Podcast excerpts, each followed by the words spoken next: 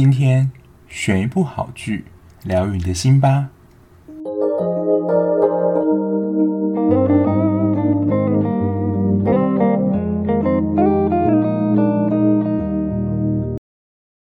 Hello，我是小 B，欢迎收听今天的节目。现在是礼拜六的晚上。本周呢，因为我要就是补中秋节假，所以我今天是有上班的，所以我昨天就没有办法太晚睡录音，导致拖到呢现在才录音，就跟大家说声抱歉。那一开始呢，还是先来回复一下听众的留言，在 MB3 上有一位他的昵称是 Blue 了，我看到你。留了蛮多篇的回应的，就是非常感谢你的回应，就你看完之后可以给我一些反馈。然后在 Apple Podcast 那位数字大大呢，他说想听一些就是迷你剧，我猜应该是公式或者是一些呃比较短的一些剧集吧，像是之前《通灵少女》啊、《做工的人》还有《魂球西门》这些。其实这些迷你剧集我是有看一些的，不过呢，因为其实。看的时间有些都有过得有一点久了，所以如果我真的要介绍给大家，或是聊里面的东西的话，我可能真的需要重新的把它看一遍，才能够就是回想起就是里面比较详细的内容是什么。毕竟我就是失忆的很严重，好啊。不过我今天要介绍的，其实我有点犹豫要不要介绍给大家，因为其实像现在 Netflix 上很多韩剧，我觉得。都蛮受欢迎的，像是《D.P. 逃兵追缉令》还有《海岸村恰恰恰》这两部韩剧在 Netflix 上非常的火红。但我今天要介绍呢，其实可能是没有那么多人看，但我觉得还 OK。但是我就说真的比较挑个人的胃口，就是徐玄振跟金东旭演的韩剧《你是我的春天》，加上呢，我今天没有写稿。因为我平常录音的时候，大部分都会写下稿，就想说等下要讲什么，也是避免词穷。因为我只有一个人，就没有办法去补充那些干掉时间。但我今天没有写稿，也有另外一个原因，就是这一部看下来呢，其实你会记住一些特殊的点，可是，在整部片子看起来，其实你会觉得好像没有什么特别记忆点，就是断断续续的感觉。但我也是。每一周跟播就把它跟播完了。好，那这一部《你是我的春天》呢？它的题材说真的，我觉得是算还蛮新颖的。当然，爱情剧就是韩剧的大宗嘛。不过它的另外一条小配角呢，其实就是悬疑。之前有这样的剧情呢，大概就是《山茶花开始》。《山茶花开始》当然也是。爱情是为主轴嘛，可是还有另外一条悬疑线。不过我当初评的那条悬疑线就感觉有一点点小多余。但是这一部的悬疑线，我觉得它可以说是另外一条线，可是又太分开了，你知道吗？就是这一部看到后来，就是你一开始会觉得蛮惊艳的，就是爱情戏，诶，好像要渐渐开始哦，蛮精彩。结果悬疑呢，诶，也出现了，可是到最后这两条线。就完全的分开，就是爱情戏是爱情戏，悬疑戏是悬疑戏，他们两个没有融合在一起。但最主要也是这一部就是算是官对 CP 啦，就只有主要的男一跟女一，男二就是另外一条悬疑线。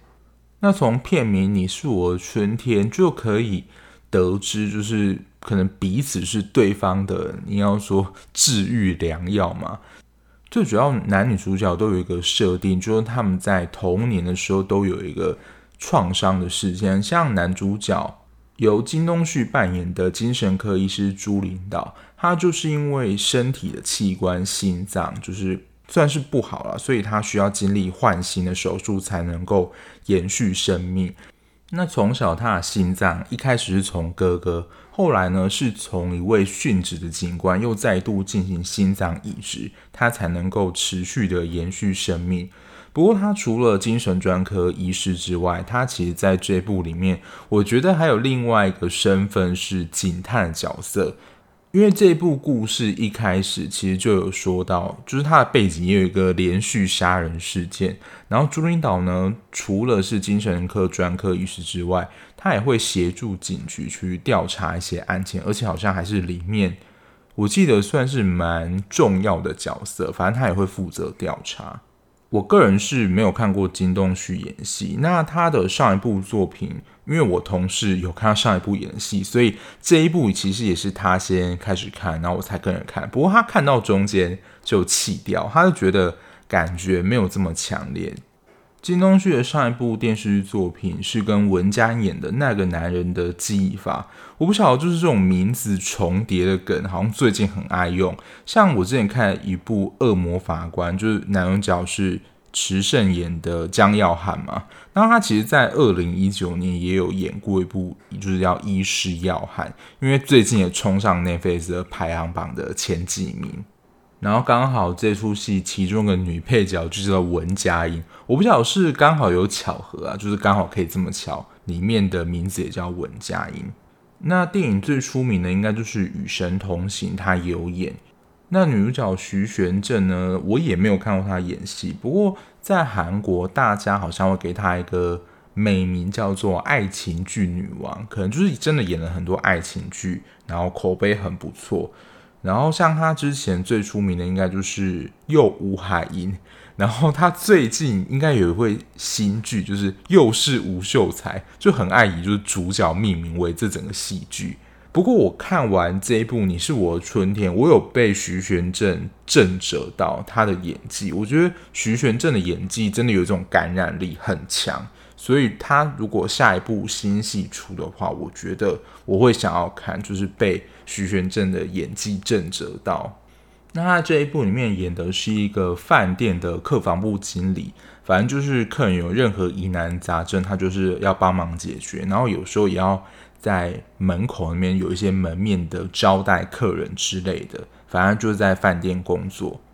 然后女主角江多晴跟她的弟弟，他们算是一家啦。他们所受的创伤就是家庭暴力。在第一集的时候，就是其实就在算整个故事的交代铺陈啊。反正就是他们家就是被他的爸爸家庭暴力打得很凶，然后他们妈妈就带他们逃出来了。然后跟他爸也算是死生不复相见。最主要是他妈跟他爸有个约定说，就是到死你都不要出现在我们面前。不过后来长大之后，他妈妈就开一家小吃店，最主要是卖披萨的。然后后来他弟跟他就到都市工作嘛，但他们跟他妈妈还是会保持蛮密切的联络。所以朱领导他算是比较生理上的疾病，就是要换心手术嘛。那对于江多晴来说，他的算是痛苦之处就是从小被遭受家暴日，他的爸爸好像没有直接打他，但是对妈妈就是。有非常强烈的施暴，然后他跟他弟弟有非常深的阴影，然后这是男女主角的戏份，然后这个我觉得设定蛮特别，就是男二就是有尹博饰演，反正我还比较看过就是比较多男二戏，像是之前 Search 跟产后调理院，我觉得尹博的演技其实也是蛮不错的，因为他产后调理院里面就是扮演一个。算是憨直的丈夫，可是他在《Search》跟这一部里面，其实都是扮演算是比较有点邪气的角色。加上我自己本人觉得尹博长得 就比较凶，然后比较邪气一点这样的角色，就是他要演那种很严厉的长官，我觉得也是蛮适合的。然后他在这部里面，嗯、你可以说，因为自从看了那个《上流战争》之后，双胞胎梗又出现，那他在这一部里面也是饰演一对双胞胎。蔡俊跟伊恩·蔡斯，诶，那你想说，那既然是双胞胎，那为什么名字不一样呢？因为他们其实从小算是就是被不同的父母带开，但其实以他们的背景身世来说，他们其实都是孤儿，然后其实是算是被人口贩卖的。然后其中呢，伊恩·蔡斯他就是被外国父母买走，然后只剩下蔡俊留在就原本的就是韩国里面。而且这对尹博来说，我觉得也是一个演技大考验，因为蔡俊也是那种蛮憨直、正直的角色形象，但伊恩·蔡斯就是怪里怪气、邪门邪门的。可是大家对于就是蔡俊的印象，应该是看的时候也不用什么太大印象，因为他第二集就领便当了。因为也就是因为他第二集领便当的这个梗，所以后来呢。就是江多情看到说，哇，怎么会长得跟有跟蔡俊一模一样的人出现在自己的面前？哦，原来发觉他们就是双胞胎，可是他们的名字啊、个性都完全不一样。所以那个时候其实对多情来说也是一个很困惑的存在。最主要，蔡俊在第二集就自杀了，就是一个蛮震撼的场景。他就是从一座很高建筑里面直接跳下来，然后砸中了汽车。之所以可以讲这个梗，因为他在第二集就出现了。然后这一部的一个风格呢，也是有延续到那个美剧，就是他最后都留下一个蛮吓人的画面。然后刚刚不是说到这一开始故事的背景就是有连续杀人犯这样设定嘛？然后其实蔡俊他就有写了一封自白信说，说哦，这其实之前连续杀人案都是我做的。可是警方还有就是领导他们不觉得事情有这么单纯，所以这个悬疑的事件还是有持续的调查下去，就是故事才演得下去嘛。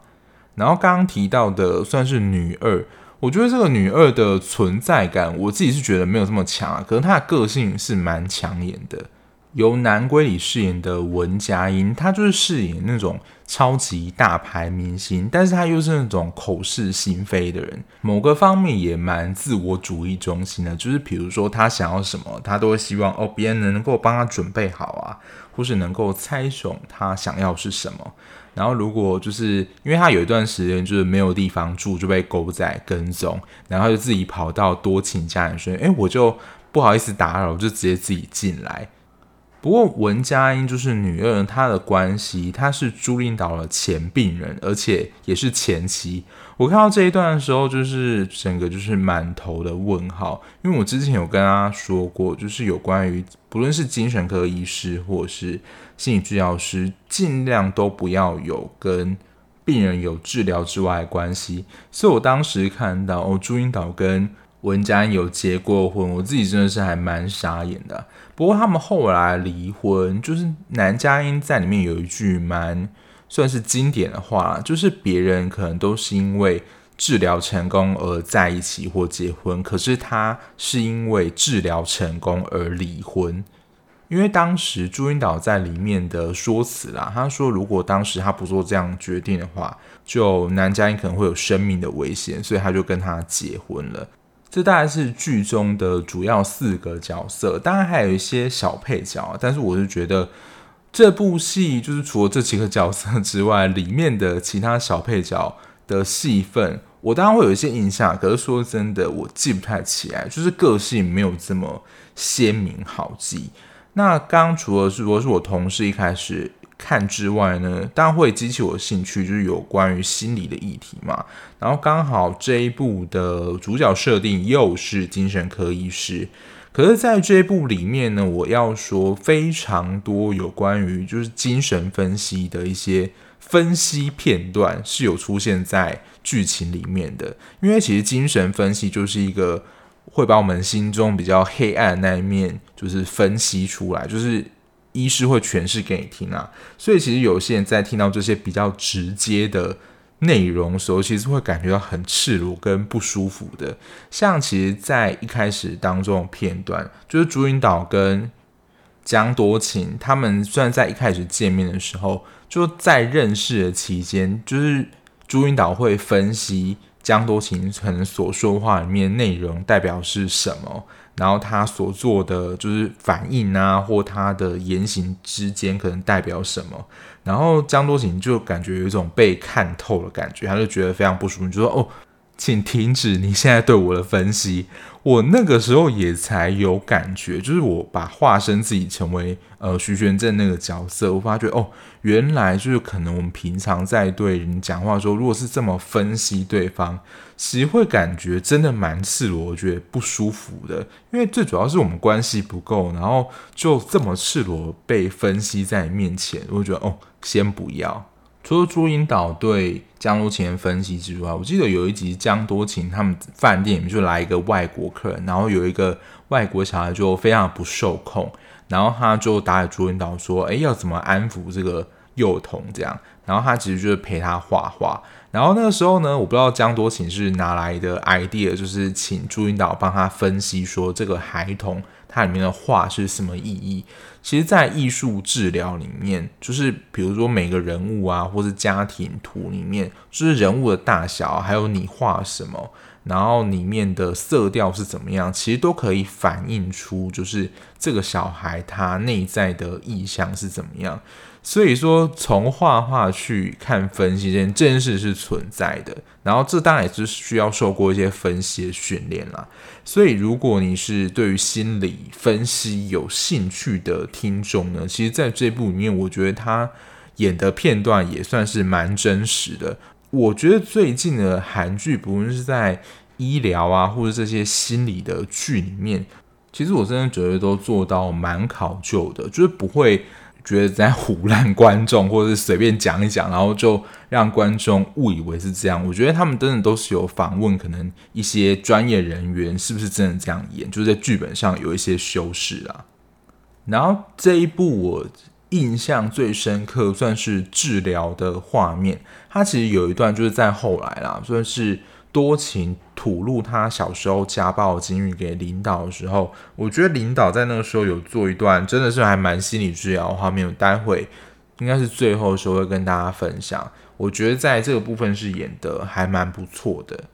然后我觉得他对于朱领导还有一个蛮可爱的设定。在剧情里面啊，其实大家可能会觉得说，哦，精神科医师啊，特别是精神科，感觉就能够看透人心，在恋爱方面应该也蛮行的吧。然后就有一个他们诊所的小病人呢，就不知道哪来的一个爱情测验，然后就叫朱领导做，结果呢，朱领导做出来就是一个爱情白痴，就是。就是你要说我很不会谈恋爱嘛，然后他就一概否认说，呃，这个测验不准啊，怎么样？那当然我们在眼里看起来，可能就是这个准确度，我们会说信效度可能没有这么高，可是就能够反映说，呃，朱领导可能在爱情这方面真的是不太行。再来，我要讲一些背景的细节。其实大家最近有没有发现，就是 Netflix 的韩剧，包括最新的《海岸村恰恰恰》，它前面有一个开头动画，那个我不晓得是什么风格啊，但就是一个好像是手绘风格的一个动画。那这样的风格呢，好像我记得在文森佐，然后。这一部你是我的春天，还有刚刚提到的海岸村恰恰恰，都是同样的风格，但在这个前面的动画其实就透露出非常多的讯息，你也可以说是韩剧很爱玩的这一套隐喻。那在这一部前面的其实就有一个黑猫，那黑猫呢其实是一个算是你要说不幸的象征嘛，可是，在多情他的小时候，他能够陪伴他就只有黑猫而已。所以其实这个前面小动画真的不是就是随便画一画，它在里面的有一些东西是会延伸到后面的剧情的。还有一个就是常看韩剧或韩综人的福音啦，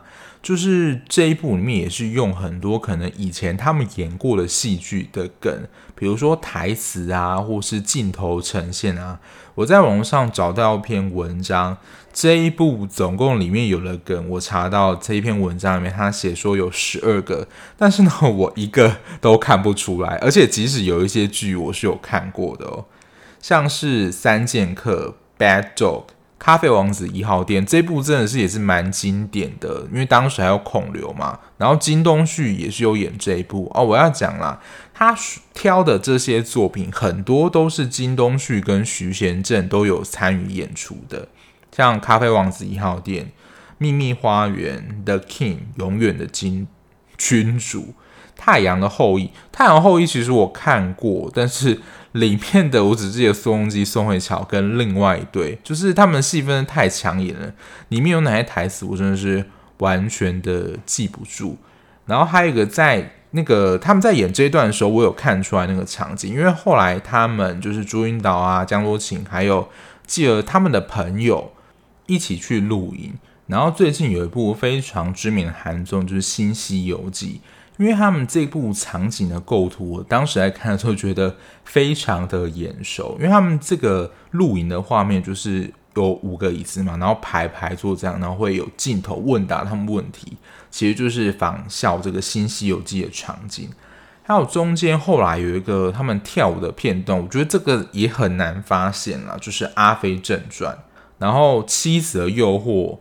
巴黎恋人跟鬼怪，其实都真的是一两句那种台词，可能都有在这部剧里面，然后可能就是又挑出来。像之前那个文森佐里面，因为我当时刚好有看，而且时间非常接近，就是山茶花开始，就是调皮鬼，因为调皮鬼在山茶花开始就是那个。犯人代号嘛，所以印象特别深刻。可是在这边提到，其实都是一两句台词，所以除非你真的是看得非常仔细，或是忠实观众，不然我觉得其实可能很难完全发现。否则就要玩那个超级找一找，诶、有这样的游戏吗？就要去找找看说，说哦哪里有韩剧的片段，哪里有韩综的梗，这样。对于资深韩剧迷，你可能就是会有诶这样的一个新鲜感，因为就运用之前很多梗嘛，你会觉得蛮新鲜的。可是对于这种就是没有在记可能很细节的地方，或是没有看过太多剧的人呢，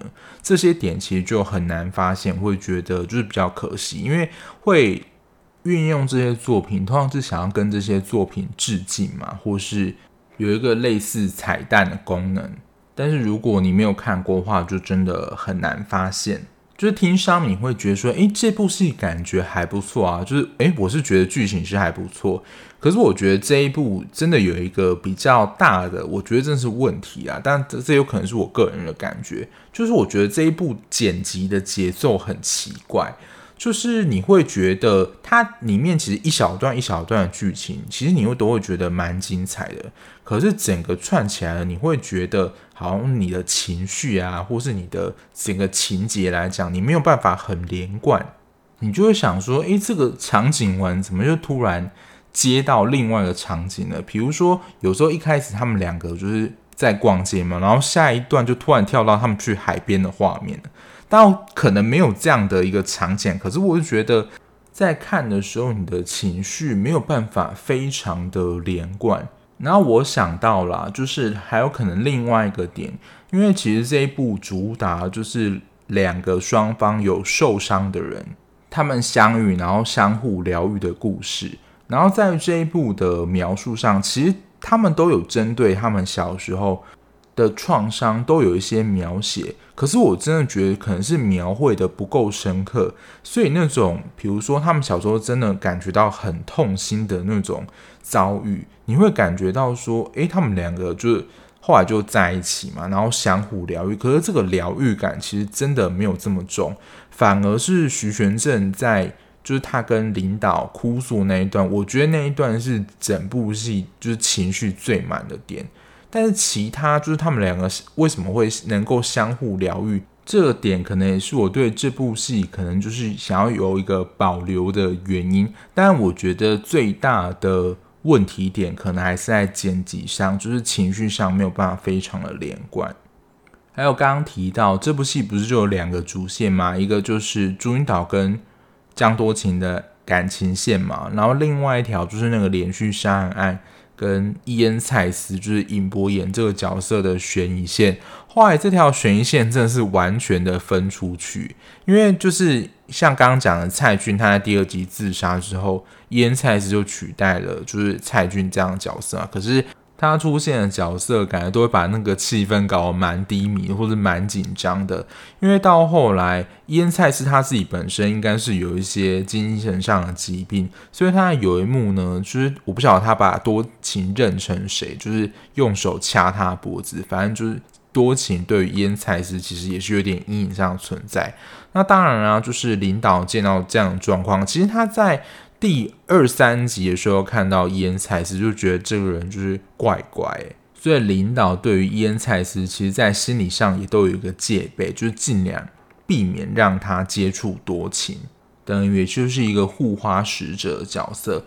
当然，以伊恩·蔡斯这一条线来，其实就是要调查他的弟弟蔡俊的死因嘛，是不是跟之前的连环杀人案有关？所以呢，原本。他在里面其实扮演的也是伊恩，就是 Doctor Tice。结果到最后，我觉得他变得也蛮像侦探的，除了调查他弟弟的死因，然后他们自己的身世，还有连环杀人案，就等于说这两条线就是完全的分开。因为我大概在看到第九集、第十集的时候，我想说就是爱情悬疑这两条线会不会就是融合交错在一起？因为像山茶花开始，我觉得他还是有最后啦，还是有收到主线当中。可是这一部的这两条。线就是完全的话，就是各演各的了。但虽说是各演各的，可是我觉得他在剧情的交代上，其实还是算清楚的。只是就会可能有一个落差，就想说，诶，剧情应该就会融合在一起吧？诶，结果也没有，就各演各的。然后我刚刚想到，就是有一个可以补充的地方，这部里面其实我会觉得它是一个蛮文青的设计，或者它真的有一些。寓意的成分在，比如说像刚刚那个黑猫的设计啊，有一幕我觉得也是我印象蛮深刻，我就是现在想起来，朱云导要转一个扭蛋，它看起来有点像是漫威人物的公仔，然后他的那个人物呢，我自己看起来好像蜘蛛人啦，不过他那个时候的名称叫做空心超人，然后那个扭蛋就很难转，就是他几乎把里面的扭蛋都转。光了，但还是出不来。后来好像就直接跟那个老板娘买吧。好，反正他们怎么得到其实不是非常重要，重要是他转到的就是空心超人，那不就是隐喻说他其实就是心脏原本受伤没有了，没有心脏，空的心嘛，所以就他非常想要，或是代表他的人物就是空心超人。然后有一次我记得，我不知道是弄坏还是他弄丢了。还是把它拿走了。后来多情又去转了一个空心超人给领导，这样就会有这种寓意的梗在啦。所以如果你是喜欢这种文青风格，或者里面藏很多寓意的话，我想这一部片可能会蛮适合你的。这一部不乏有一些疗愈的金句，蛮多的，而且也有蛮多像日剧那样，就是内心独自的独白。算是算是我唯一里面有记住的一个譬喻，是多情在描述他小时候受到家暴这样的阴影。他形容这样阴影像是一把卡在喉咙的刀，他在治疗的时候就是要把这把刀清出来。我觉得这样的形容就是非常的文青，但是我觉得这个譬喻是蛮贴切的。所以如果想要学一些文学的修辞啊，或是有一些寓意的。譬喻啊，我觉得他的描绘其实都是蛮美的，就可以参考写在你的作文里面。最后我想讲，就是刚刚提到的多情在跟领导算是揭露他从小被家暴这件事情，其实是在中间中后片段，其实因为就是关系建立够，他才想跟他坦诚嘛。然后那时候，其实领导他就有做了，其实应该说是也是安慰的话。可是我觉得这段话我们在实务上也会这样做，就是他会去回忆他小时候跟他现在的状况不同，其实就会有一个感觉是说，其实当时你就是一个小孩，其实你无力去改变那样的一个过去，然后你当时可能是没有力量可以去保护当时的自己，所以他其实就有做了一件事情，就是。可以请你用现在自己去好好的照顾当时那个受伤小的自己吗？我现在当然讲看起来是很空啦，可是如果真的在实物现场的话，那个情感的渲染力跟震撼力是蛮大的。如果有看到这一幕的听众呢，或是你还没有看的听众，也可以特别注意，就是你看到中后段的时候，多情跟领导他们就是。不是治疗，但我觉得就是相互安慰的时候，领导对多情做的一些处遇，这一段我觉得是这部戏里面的情绪高点。我看到这一段的时候，我当时其实就很难哭嘛，可是我真的是看到徐玄正的演技，就是我有点被吓到，就是哇，他这一段怎么能够哭得这么真，这么伤心？所以我就是有默默的，就是从眼角流下了就是泪。但是你可能如果有像。多情这样遭遇的话，我相信就是看这一段的时候，应该会觉得真的心很痛，然后非常的动容。整部戏给我的感觉，除了刚刚我觉得有点断断续续，然后没有那么连贯的剪辑之外，它其实在剧情啊，还有一些寓意的设计、台词上，我都觉得可看性还是蛮高的。可是我在网络上看到一些文章，就觉得说这部戏有点见仁见智。可能这样的 tone 调在韩国人的心目当中，可能也不是那么受欢迎。因为这一部的收视率，除了一开始，我记得我来查一下，这一部一开始的收视率大概是三点多，可是到最后结尾的时候掉到剩下一点多而已。总整体收视率大概是二点三左右，就是一个没有很高的一个收尾。我自己在看的时候就觉得，嗯，这部戏我就是看得下去。可是它，比如说最新一集出的时候，你不会觉得很期待，你想要继续 看下一集的感觉。就是如果可能同时追很多部剧的话，这部的顺序可能就会稍微延后，不像一开始像是哦婚死离去或者是机智医生生活、俗女这种在播的时候，我们就哦它 on 档，我们就要马上收看，就是避免就是隔天被爆雷。当然这一部的知名度或是讨论度啊没有这么高之外，就不会你知道诱发我那种想要很马上第一时间去看它那种兴趣。之前 Netflix 也有一部《Run On 奔向爱情》，很多人看过这部剧的一个评价也是说，嗯，蛮吃个人口味的，因为它的步调也是比较慢。我个人是没有看过啊，所以我没有办法对这部戏有太多的解析或分享。可是我觉得这一部《你是我的春天》可能也有点像那样剧，就是蛮吃个人口味的。那我自己是因为喜欢心理的题材，然后加上金东旭跟徐玄振也是一个我没有看过新的组合，所以我也想要看看这部剧。那我不晓得如果有看过这一部的听众，你们对于这一部的感想是什么呢？也欢迎跟我分享。也会觉得它的剪辑或是某方面的投入度没有办法让你非常投入吗？还是只有我个人有这样的感觉？那这部片在 Netflix 上已经完全的播毕了，就是在最近的韩剧片单应该就可以找到。那今天应该就到这边啦，很难得，就是虽然没有写稿。可是我觉得，就是我想要跟大家分享的，应该大部分都有分享到了。那剩下的，如果自己有兴趣的，或你想要跟我讨论的，也欢迎在留言区的地方可以跟我分享哦。那今天的节目就到这边。如果你喜欢这样聊剧的节目的话，不论你是在各大平台收听，麻烦按下订阅键，就可以在第一时间收到节目通知喽。那我们下一节目再见啦，拜。